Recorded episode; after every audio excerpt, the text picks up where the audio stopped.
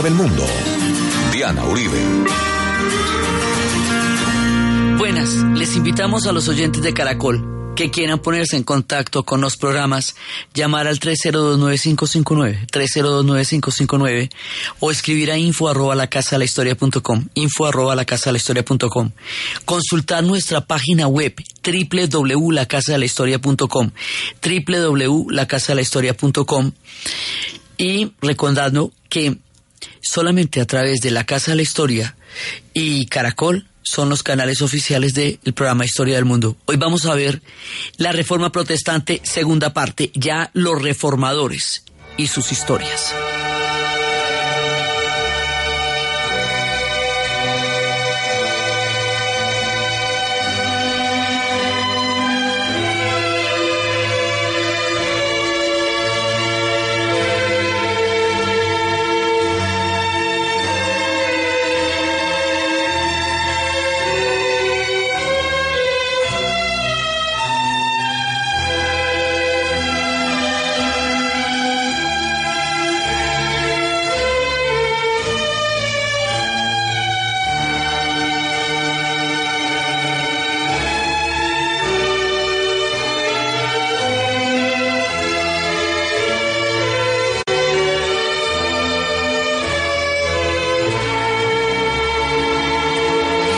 Pasada dejamos a Lutero parado en la puerta de la iglesia de Wittenberg clavando las, tes, 95 tesis que habrían de transformar el mundo. ¿Qué pasó después? Pasó que al principio el Papa no se lo tomó en serio. Al principio pensó que estaba borracho y que eso ya le iba a pasar. Al cabo de un año, que la cosa siguió y siguió, nombró un delegado para investigarlo ya en 1518. Y luego ya se van a reunir y van a hacer el edicto de Worms y luego ya después lo van a declarar hereje, lo, le van a dar la oportunidad de que él hable, de que él se defienda y él dice que él no cree ni en el Papa ni en los concilios, que él solo cree en lo que la Biblia dice y él va a tener el apoyo de los nobles y el apoyo de Federico el Sabio. Ese apoyo es muy importante porque lo van a perseguir, después van a dictar un edicto donde dicen que a él lo pueden encontrar vivo o muerto, llevarlo a Roma y él se logra salvar. No todo el mundo se logra salvar, ¿no? Acuérdense que John Hughes había ido a exponer sus tesis de manera académica, eh, en forma totalmente acorde con el procedimiento de la época, y le dictaron una sentencia y lo quemaron. Entonces Lutero sabía que estaba jugando con fuego y lo que va a hacer eh, el Federico el Sabio va a ser el que lo va a apoyar, los nobles lo van a apoyar y lo van a apoyar unos porque están de acuerdo con él por lo religioso, otros porque están de acuerdo con él por lo político, otros por ambas razones. Y mm, de esa manera él va a tener, digamos, como un respaldo. Ahora, es importante que aclaremos una cosa. Cuando Lutero y todos los demás que vamos a mencionar hoy, como los grandes reformadores de, la era protestante, se oponen radicalmente a la autoridad del Papa, no es contra un papa como Juan Pablo II, ni como Benedicto, ni como Pablo VI, ni como Francisco I. No es contra estos papas que hemos visto que recorren el mundo llevando un mensaje. No, señores. Es contra los Borgia, papá. Es que en esa época, la familia Borgia y el papa Alejandro Borgia habían estado en el trono del Papa en Roma. ellos no eran romanos, eran de origen español. Dicen inclusive que habían comprado a todo el mundo para llegar al papado porque Rodrigo Borgia era un personaje bastante, bastante complicado. Entonces, eh, no tenía méritos antes y no los tenía después. Bueno, se habla del incesto con su propia hija, de los venenos de los Borgia, toda clase de leyendas hay sobre estos personajes. La figura de César Borgia, que dicen que él en él se había inspirado el príncipe. O sea, cada uno de ellos es una joyita y además eran unos personajes de un nivel de derroche, o sea, ellos ya se habían salido de todos los parámetros de lo que podía ser alguien que defendiera la fe. Eso se les había corrido el champú hacía rato. Entonces, a pesar de que ellos van a estar hasta 1500, hasta, sí, hasta 1503, y la reforma, las, las 95 tesis las va a poner Lutero, es en 1517. La estela de ese papado salido de todo pundonor, de toda proporción, de toda, de, todo equilibrio entre los poderes terrenales y los poderes celestiales, tan ausente de cualquier tipo de espiritualidad.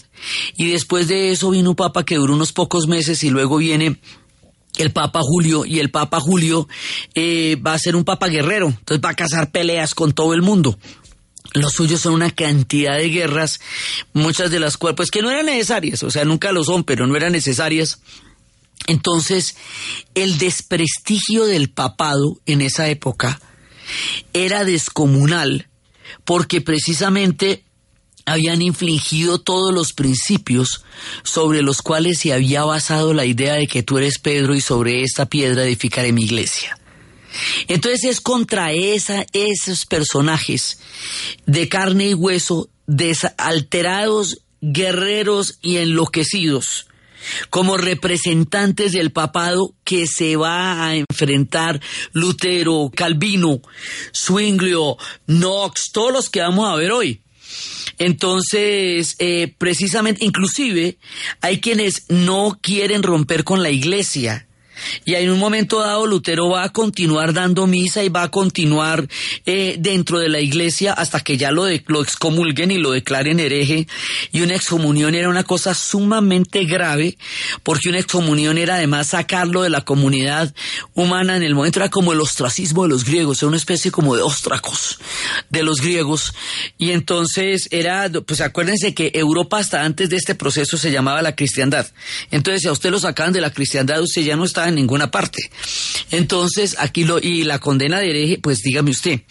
Entonces resulta que eh, Lutero durante un tiempo, hasta que la cosa no se formalice, va a seguir dando misa y va a seguir eh, escribiendo y va a seguir eh, imprimiendo todo lo que escribe. Entendamos que la imprenta en este momento es como el Internet ahora y que imprimir las cosas es como ponerlas en Facebook. ¿Sí? Teniendo en cuenta que venimos de la época de los copistas, donde se demoraban 15 años en copiar un libro con una caligrafía exquisita que no lo iba a ver sino el copista y la mamá. Entonces, ahora no. Ahora la imprenta ha revolucionado todo el mundo de las ideas, porque lo puede esparcir como si fuera un WhatsApp. ¿Sí? Entonces, él continúa publicando, continúa dando misa, continúa escribiendo hasta que ya se hace oficial que lo declaran hereje y lo excomulgan y digamos ya pierde todo el favor y los nobles lo siguen apoyando. Después va a haber una revuelta campesina una revuelta campesina muy grande y una cosa que se le cuestiona mucho a Lutero es que él estuvo en contra de la revuelta campesina, lo cual era paradójico, porque Lutero precisamente una de las cosas que con más dolor le representaba era que estos clérigos muy pobres tuvieran que pagar diezmos e indulgencias en condiciones tan supremamente duras para mantener el lujo en el que vivía Roma. Entonces, pues, si le daba esta condición de dignidad a, lo, a la gente que estaba en la miseria, pues era razonable que apoyara a los campesinos, pues que los campesinos se rebelan contra los nobles y los nobles son los que lo están apoyando a él. Así que a él se le critica mucho su actitud frente a los campesinos, algunos escritos antisemitas en la última parte de su vida, pero fundamentalmente él va a generar el espíritu que va a permitir la libertad de conciencia en, una, en un universo donde eso no era posible. Entonces hay gente que está de acuerdo con él, hay gente que está de acuerdo en que la iglesia ha perdido el rumbo hace rato. Pero de ahí a romper con ella, como va a pasar más adelante, no. Va a haber críticas de parte de los católicos y Erasmus, un humanista, va a decir, esto tiene que cambiar, porque como están las cosas, esto no nos va a permitir que haya una, una fe en la cual la gente realmente pueda sentirse identificada. El Papa, este Papa Julio, es el que va a construir la capilla Sixtina. Él es el de la famosa película que en otra época fue muy, muy famosa, que era La agonía y el éxtasis, que era este diálogo entre Miguel Ángel y el Papa por la construcción y la pintura de la capilla Sixtina. Entonces, para construir la capilla Sixtina, para financiar semejante obra tan impresionante y además era un mecenas de los artistas y, tuvo este diálogo con Miguel Ángel y todo eso, pero para eso se montó en cobrar indulgencias. Esas indulgencias financiaron una obra monumental que hoy es una maravilla de la, de la humanidad, pero que en ese momento estaba totalmente desfasada con lo que podría haber sido el sentido de la fe. Entonces es precisamente contra ese momento histórico y contra esas figuras de carne y hueso que se va a revelar en primera instancia Lutero. Lutero lo que hace es abrir la puerta. Tuvo la valentía de enfrentarse a toda la iglesia de la época, defender sus creencias, presentar sus tesis. Eso es lo que él hace. De aquí para adelante esto se va volviendo más y se va profundizando cada vez más con los demás personajes que van a venir. Lutero deja la cosa ahí, hasta ahí va él. Va a morir tranquilamente, va a lograr escapar de todos estos atentados y todas estas turbulencias y todos estos peligros. Va a acuñar una parte fundamental de la identidad alemana. Va a fundamentar esta traducción de la Biblia al alemán con la cual se considera que se acuña el idioma alemán y va a ser un personaje con el que los alemanes sienten una identidad histórica muy poderosa. Entonces es una figura teológica, es una figura religiosa, es una figura política, es una figura de identidad y es una figura de lengua porque también va a crear lo que hoy, lo que ellos sienten hoy que es la lengua. Entonces nosotros lo dedicamos tres capítulos a la reforma por lo que hizo Lutero. Y porque en estos 500 años, como hemos dicho y dijimos en el capítulo pasado, los alemanes están en una celebración permanente porque están celebrando su identidad histórica. Pero él abre la puerta. Lo que va a pasar después es lo que realmente va a llevar a la ruptura de la Iglesia Católica, de la cristiandad como se entendió en ese tiempo, lo que va a dividir a Europa y lo que va a crear un mundo completamente diferente que va a surgir a partir del acto de Lutero. Él llega hasta ahí. Pero de aquí para adelante esto se va poniendo cada vez más delicado y se va profundizando cada vez más.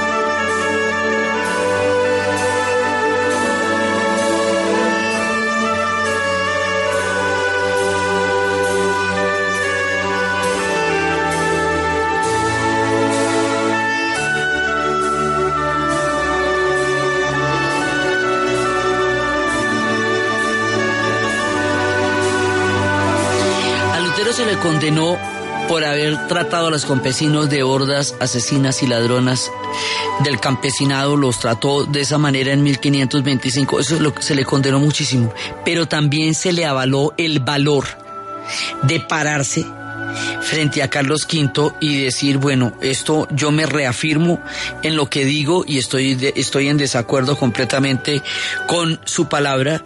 Además que eh, el, Papa en esta época pues tenía, tenía un poder impresionante y en ese momento, estamos en tiempos de Carlos V, Carlos V es, acuérdese que él es rey de España, pero también es rey de Alemania y en su imperio no se ocultaba el sol.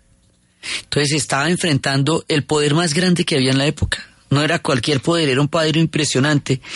Y él pues, estuvo, mantuvo firme a sus posiciones y va a morir el 18 de febrero de 1546 a los 62 años. Y había abierto la puerta al mundo de la reforma. Entonces, después de él viene otro personaje, eh, porque él va avanzando, digamos, esto es un proceso. Entonces, por un lado estaba Wycliffe y estaba Jan Hus, que lo estábamos viendo la vez pasada. Pero Lutero va a llegar a un punto más importante en el momento en que hace la lectura, la interpretación eh, particular de la Biblia, en que pone las tesis. Pero el personaje que, digamos, uno de los personajes más importantes en profundizar el tema de la reforma fue un francés conocido como Jeha Calvin y en español se le diría Calvino. Calvino, él eh, estudió en París y estudió en la época en que estaban todas las ideas en plena controversia y mm, él siempre tuvo simpatía por los protestantes, es que se les llamaba protestantes, desde, digamos, desde antes, desde que vamos a hablar ahorita de él, se les hablaba porque estaban protestando contra una serie de situaciones de la iglesia y sobre todo fundamentalmente del papado, más del papado que de la iglesia. O sea, aquí el problema es con el papado. Entonces, eh, en 1533 Nicolás Kopp, que era un amigo parcero de, de Calvino, fue nombrado rector de la Sorbona. Y cuando hizo su speech del año académico y todo bien bacano, hizo unas alusiones claras a una simpatía por los protestantes, lo cual hizo que inmediatamente lo relevaran del cargo y que Cop y Calvino tuvieran que huir de París. En el otro capítulo vamos a ver cómo es el tema en Francia el tema de los hugonotes. Pero ahorita nos vamos es para Ginebra. Ellos van a llegar a Ginebra. Calvino llega a Ginebra y Ginebra se va a volver la meca del protestantismo, la ciudad por excelencia a donde van a llegar los protestantes en cualquier caso de persecución. Y va a terminar cortando todo vínculo con Roma. Eh, y va en una gran parte por todas las prédicas de Calvino. Digamos, es en Ginebra donde se va a dar realmente el corazón de la rebelión. Es allá, y es allá donde van a llegar todos. Entonces, Calvino poco a poco se va tomando, eh, digamos, Ginebra y en últimas termina con, se termina siendo el, la persona que más influencia va a tener sobre Ginebra. El hombre que más, eh, digamos, que más va a representar, a encarnar el espíritu de lo que va a ser la reforma, eh, se vuelve como el pastor de la ciudad en el sentido de las ovejitas y, se, llega allá y allá es donde él va a, digamos, a crear toda su prédica. Hay un problema, una, digamos, una acusación que se le hace y una cosa que pesa sobre Calvino. Calvino tenía un amigo que se llamaba Miguel Servet Miguel Servet era un médico español que se estaba haciendo protestante. Los dos eran protestantes. Miguel Servet tenía había descubierto la circulación en los pulmones, la oxigenación de los pulmones. Era un médico muy importante. Entonces él le escribe a Calvino y le dice que, que él no cree en la Trinidad, que eso no es parte de la Biblia. Entonces Calvino mm, de alguna manera le informó a la Inquisición la Inquisición empezó a perseguir a Servet y Servet iba a huir, pero al huir eh, de Italia tiene que pasar por Ginebra y cuando pasa por Ginebra Calvino lo hace apresar y a Servet lo van a quemar vivo. Esto pesa porque fue... ¿Por qué? Porque es que si la iglesia quemaba a los herejes, Y aquí se está haciendo otra iglesia distinta y vuelve y se quema los herejes aquí. Entonces, ¿dónde fue que, cuál fue la vuelta que se hizo ahí? Eso pesa, digamos, un poco como pesa sobre Lutero el haberse puesto en contra de los campesinos pesa sobre Calvino el, el proceso de Miguel Servet. Son dos cosas distintas, pero cuestionables para ellos. Entonces, ¿qué pasa con Calvino? Digamos, ¿por qué es que Calvino es realmente importante? Calvino es importante porque Calvino va a profundizar teológicamente el protestantismo. Calvino es el que va a hacer toda la fuerza en la Biblia, en las escrituras. Entonces, él prohíbe la celebración de la misa y por lo tanto la comunión. Y por otro lado van a, a, salir del culto mariano. El culto de la Virgen no va a estar incluido en la reforma. Esto tiene unas consecuencias muy complejas que la vamos a ver también en el siguiente programa porque al salir un icono sagrado femenino de la relación con la divinidad sale la mujer de una posición divina y esto va a tener unas consecuencias muy complicadas. Eso después veremos que haber sido mujer en los siglos XVII y XVIII en Europa era muy mala idea. O sea, ahí era donde no tocaba estar. Porque va a haber un tema con las mujeres muy, muy complicado en las cacerías de brujas y todo eso pero digamos no hay una figura icónica como la Virgen que de una u otra manera represente un vínculo entre la divinidad y la mujer. Entonces, aquí hace una serie de reformas eh, y esas reformas son las que poco a poco van a ir eh, moldeando lo que va a ser el protestantismo. Entonces, poco a poco va haciendo todas estas, eh, todos estos cambios que los va a profundizar mucho más Zwinglio que es directamente el que, lo, el que va a estar también en Ginebra. Ya vamos a hablar ahorita de Zwinglio, pero cada uno de ellos va añadiendo un poco más de elementos. Y el conjunto de esos elementos va a plantearse ya como una ruptura total contra el poder del Papa y una manera diferente de entender la, el cristianismo. Hay que entender otra cosa. Tanto los católicos como los protestantes son cristianos, o sea, estamos basados en la Biblia y estamos basados también en el Nuevo Testamento y todo eso estamos basados. Lo que pasa es que uno reconoce el poder del Papa y reconocen el poder de la Iglesia Católica y le son fieles a ella y a todos los ritos que la Iglesia Católica y el Papa impongan y los otros no. Entonces la ruptura se va a dar por ahí, fundamentalmente con el poder papal, y cada uno de ellos la va a ir profundizando, como será el caso de Zwinglio, que veremos también después de la pausa.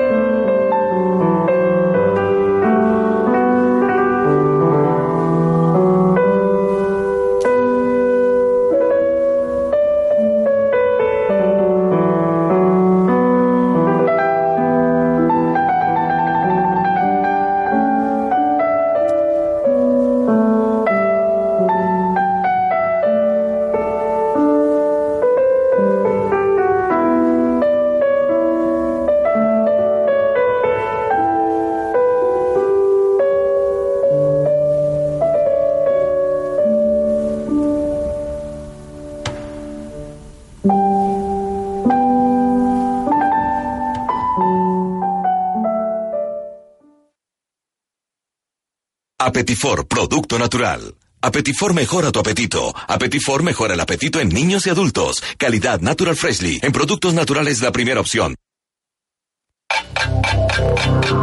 En Caracol Radio.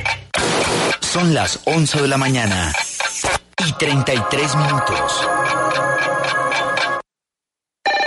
¿Punto naturista? Gracias. ¿Tiene Digestar Jalea con acción laxante, suave, blanda y placentera de Laboratorios Natural Freshly? Sí, señora. Tenemos la línea Natural Freshly Digestar cápsulas Forte y Digestar Fibra. Para otras afecciones, Apetifor, Venas Full, Gasof y Finacid. ¿Y Freslipausia cápsulas y Fibofor fibra con probióticos? Naturalmente. Natural Freshly. Tratamientos científicos con productos naturales. En productos naturales, la primera opción. Con el sello del Instituto Farmacológico Botánico.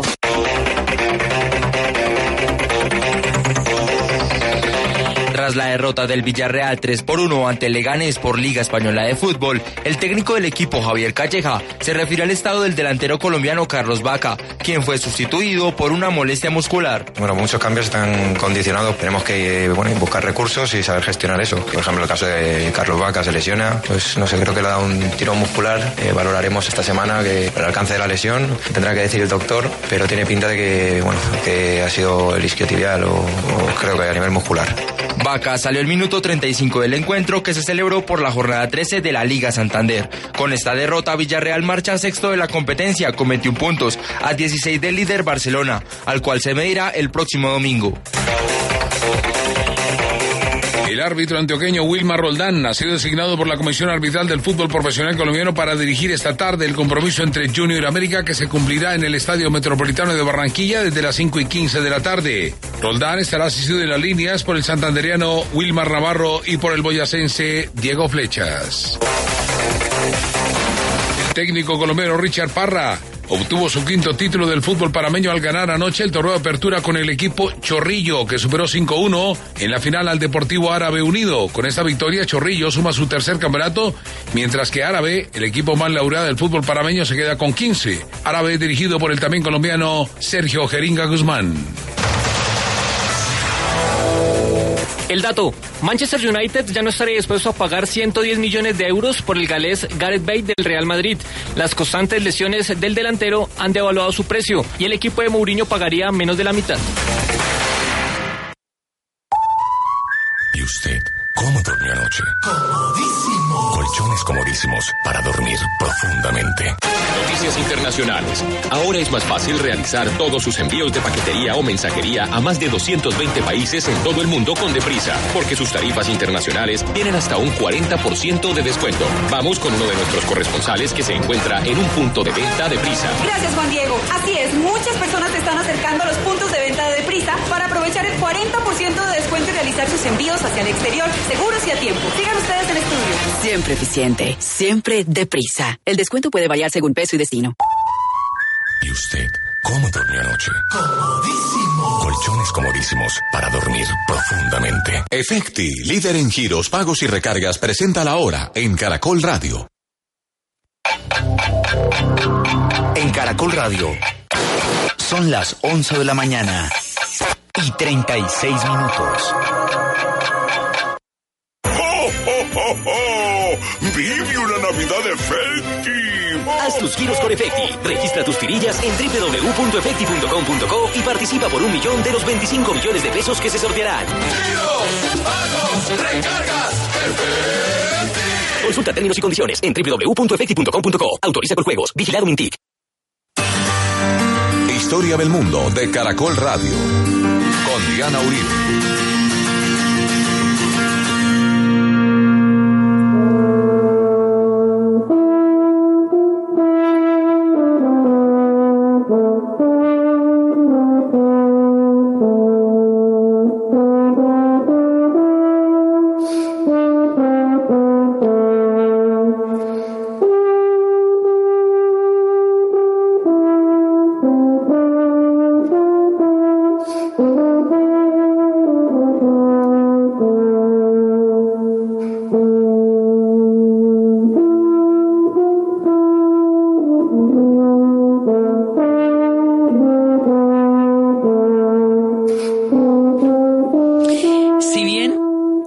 Cantante en Ginebra era Calvino, el liderazgo en Zúrich lo tenía Zwinglio.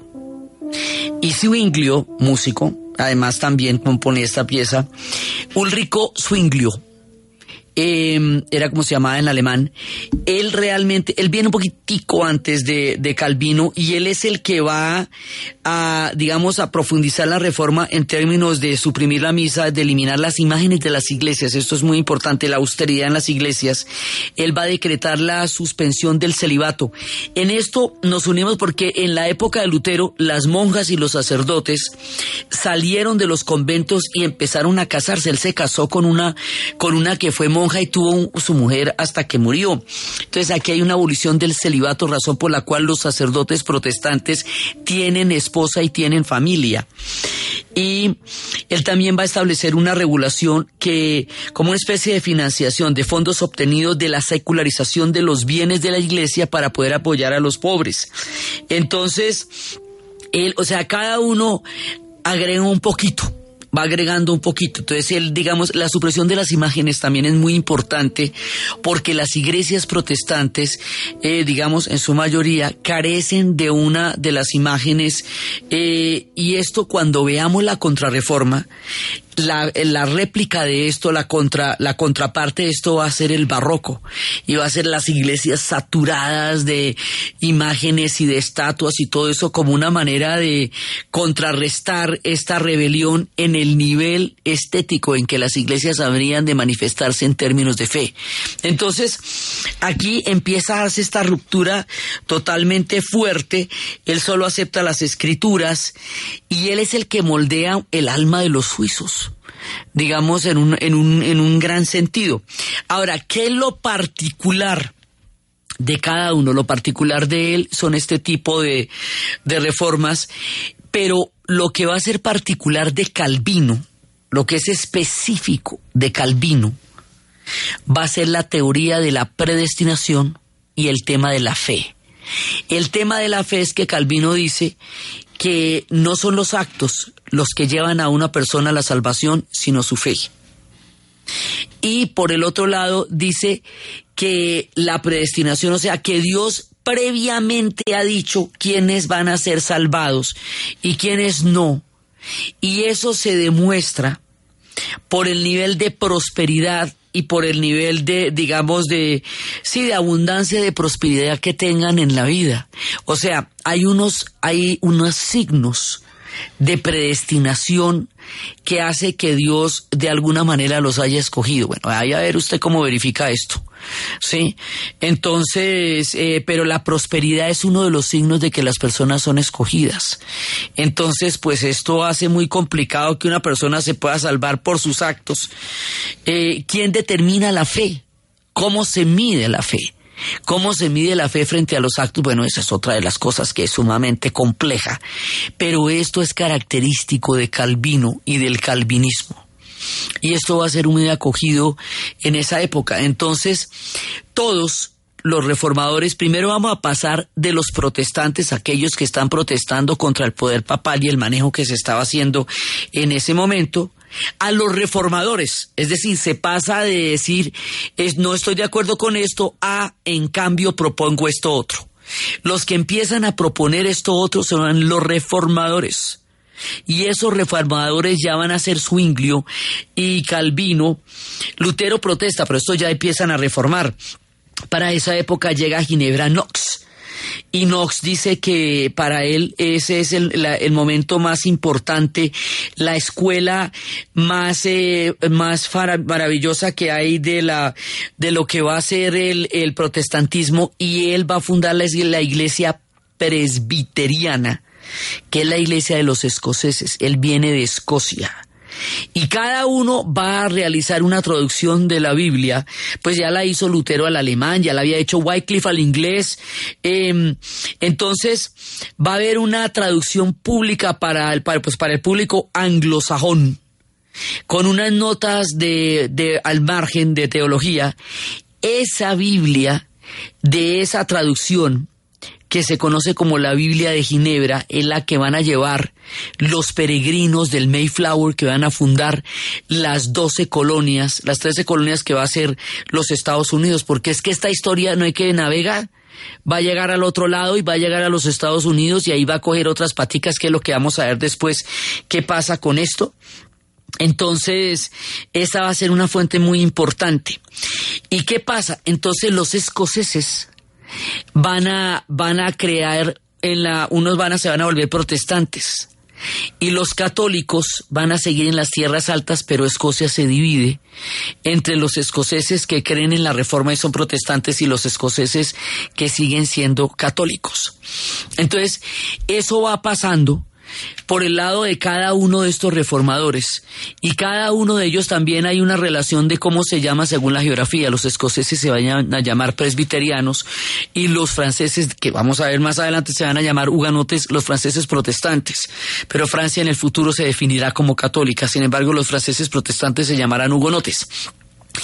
Pero todos estos personajes, Zwinglio, Calvino, Lutero, Knox, y antes de ellos Hughes, los Husitas, Wycliffe. Si todos estos personajes están, primero están de acuerdo en que, en que no aprueban el poder papal por todo lo anteriormente dicho. Pero todos ellos se van a plantar, como lo hicieron, por un acto de fe por un acto de conciencia profunda, de una crítica que a medida que se va profundizando se va, va, a llevar a una ruptura y va a llevar a una a la construcción de una iglesia diferente que sigue siendo cristiana, pero que tiene una idea muy diferente, no aprueba el poder papal, como les digo, y todos estos elementos que después vamos a ver cómo se conjugan en la en, la parte que sí continuará siendo católica. Pero hay uno que él va a ser sinvergüenza hay uno que no tenía una profusión de fe, que no tenía un tema así, que no huyó a Ginebra, y que es el que rompe efectivamente con el poder papal y lo desafía de una manera como nadie lo había hecho. Ese personaje es Enrique VIII y lo va a hacer es para casarse con Ana Bolena, o sea, por un lío de faltas. Él, él no está motivado por una crítica fundamental a la iglesia sino porque se quiere divorciar de Catalina de Aragón, sí que es la tía de Carlos V, el emperador del Sacro Imperio Romano Germánico. ¿Cómo te parece si, si pudiera hacer esa vuelta? Pues no se puede hacer. Eso no se lo va a autorizar el Papa y no se lo va a autorizar el emperador. Entonces él desconoce la autoridad del Papa y funda su propia iglesia, de la cual él es cabeza de iglesia. Esa iglesia se va a llamar la Iglesia Anglicana. Los demás son pastores, pero él es cabeza de iglesia, es decir, desconoce al Papa como la cabeza de la iglesia y se inventa la suya propia y él se vuelve cabeza de iglesia. Esa es la iglesia anglicana. Y después de él es que va a venir María Tudor y luego Elizabeth. Y Elizabeth va a consolidar el protestantismo y el destino de Inglaterra ligado a esta reforma en un principio, inclusive eh, Enrique VIII no le paró muchas, no, no, ni siquiera estaba de acuerdo con los luteranos. Y luego, cuando ya le llegó a él la hora de la calentura, entonces él abrió esta puerta por motivos políticos y de faldas. esto era un escándalo como el, digamos, como, como los escándalos de tabloide de hoy día y tiene muy poco que ver con toda la, la profesión de fe que todos los demás de los cuales hemos estado hablando hicieron en su momento. Pero este es el que rompe con el Papa y crea una iglesia diferente. Entonces, en ese momento, cuando él hace eso, Inglaterra empieza a volverse un imperio que poco a poco se va convirtiendo en un imperio poderoso y grande, poco a poco. Eso se va a enfrentar con España en algún momento y van a empezar a enfrentarse católicos y protestantes en la historia, poco a poco, hasta que esto se va a volver una guerra religiosa de gran calado. Entonces, lo que va a hacer España como reacción a lo que está pasando, porque es que esto se le salió de las manos. Empezamos con un mundo que se llamaba la cristiandad. Todo se llamaba la cristiandad. Era el Sacro Imperio Romano Germánico. Estaba gobernado por un personaje en cuyo imperio no se ocultaba el sol. Vamos cuestionando algunas cosas. Luego vamos eliminando otras. Y luego ya vamos haciendo otra iglesia diferente. Entonces, en ese momento lo que va a hacer España es, primero, Roma, le va a poder, le va a pedir el apoyo a España, porque España es la potencia más grande en ese momento, para que sea su aliado en lo que viene de aquí para adelante y sea la que le ponga dientes a lo que va a pasar. ¿Eso qué va a pasar? eso que va a hacer España se le conocerá con el nombre de la contrarreforma.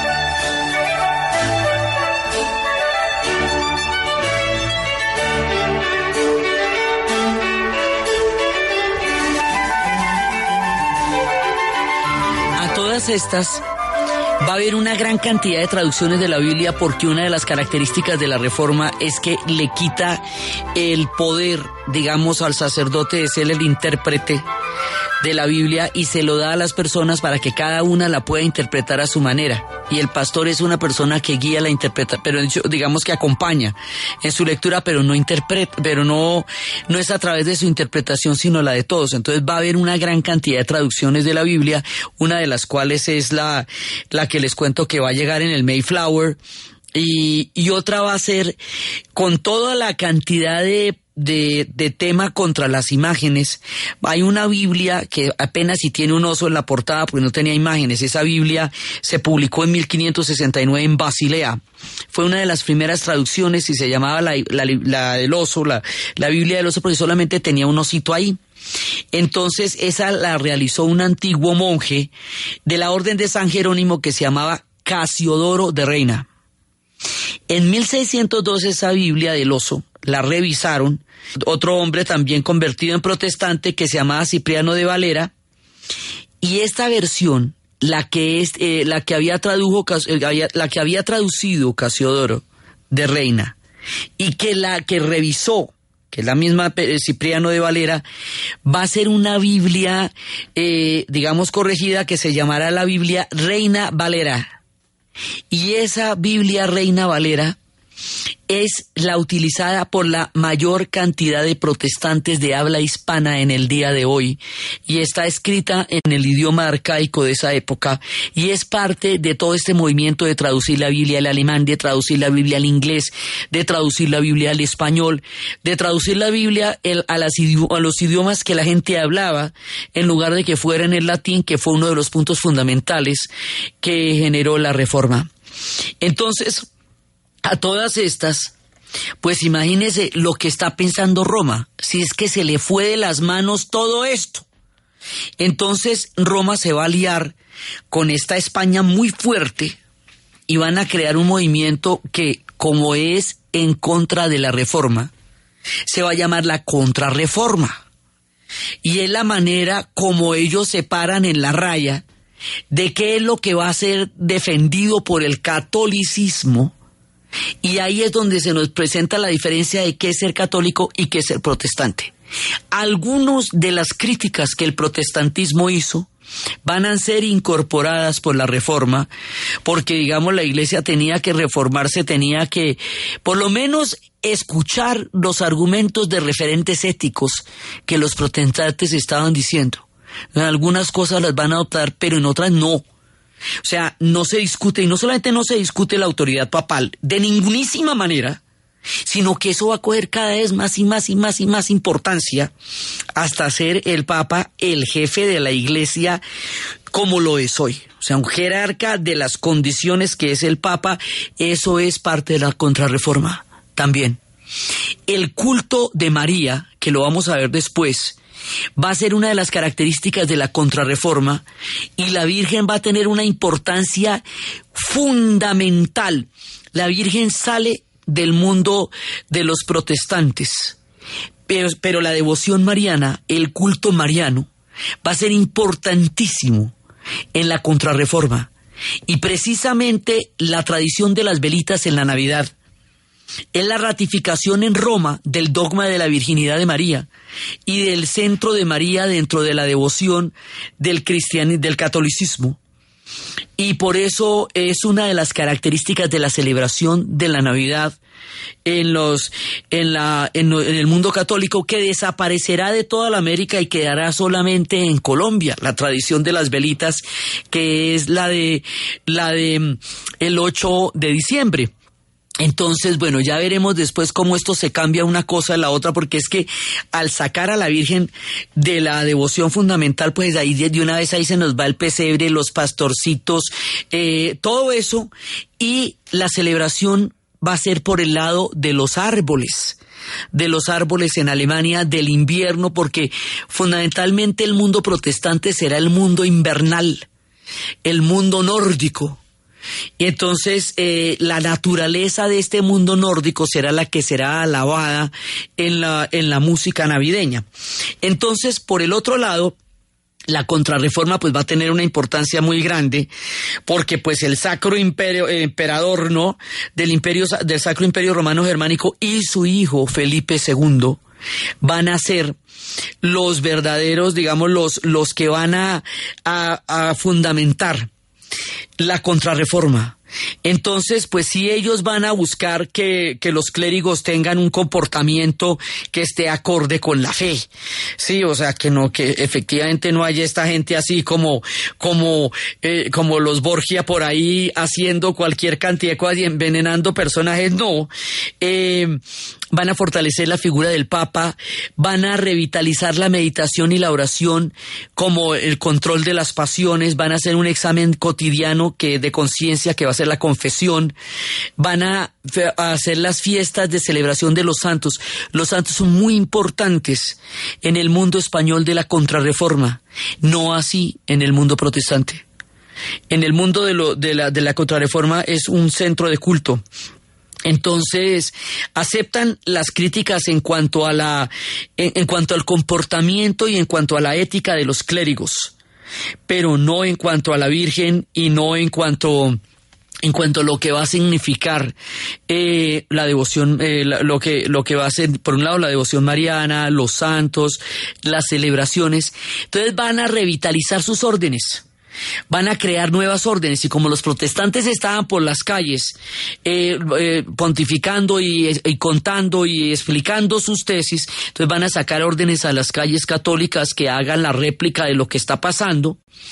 Y en esta época se va a fundar una de las órdenes más importantes en la historia de ahí para adelante, porque además va a ser una orden transnacional, una orden que va a estar por todos lados, los jesuitas la Compañía de Jesús de Ignacio de Loyola se va fundando en esta época.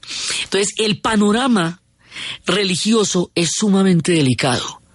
España se va a convertir en un Estado nacional sobre la base del catolicismo y va a expulsar a los moros, creyendo los potenciales aliados de los otomanos iba a expulsar a los judíos, la gran expulsión de los judíos que se había dado y que fue tan, tan terrible y tan súbita y que después los acusaban de, de criptojudaísmos. Todo eso va a pasar. También se van a consolidar los estados nacionales a partir de las religiones.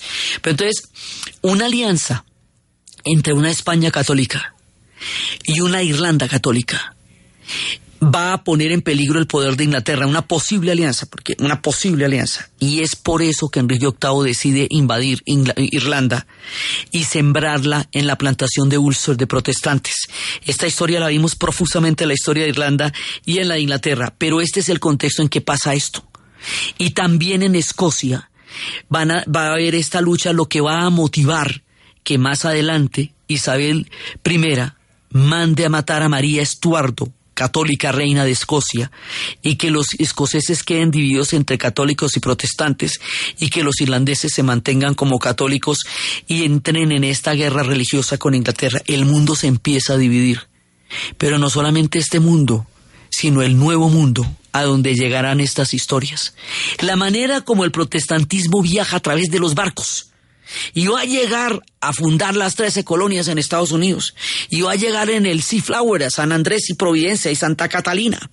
Y se va a dar el protestantismo en el Nuevo Mundo y lo que va a pasar con Francia por aquello de que París bien vale una misa. Y un movimiento fascinante y maravilloso tanto en Europa como en el Nuevo Mundo que lo conoceremos como el barroco que será parte de la contrarreforma y del mundo de los Augsburgo y que tendrá su músico como lo tuvieron los protestantes con Bach, será Vivaldi, el músico del barroco, lo que esto implica en el arte, en la arquitectura, en el barroco de, de- allá y de acá, tanto el europeo como el mexicano, y todo lo que esto va a significar, y cómo el mundo va a cambiar profusamente, y se va a dividir, y va a haber una cantidad de guerras, y todo lo que va a pasar a partir de esto, que son los 500 años en la reforma, es lo que vamos a ver en el siguiente y último programa de estos tres especiales de la reforma protestante.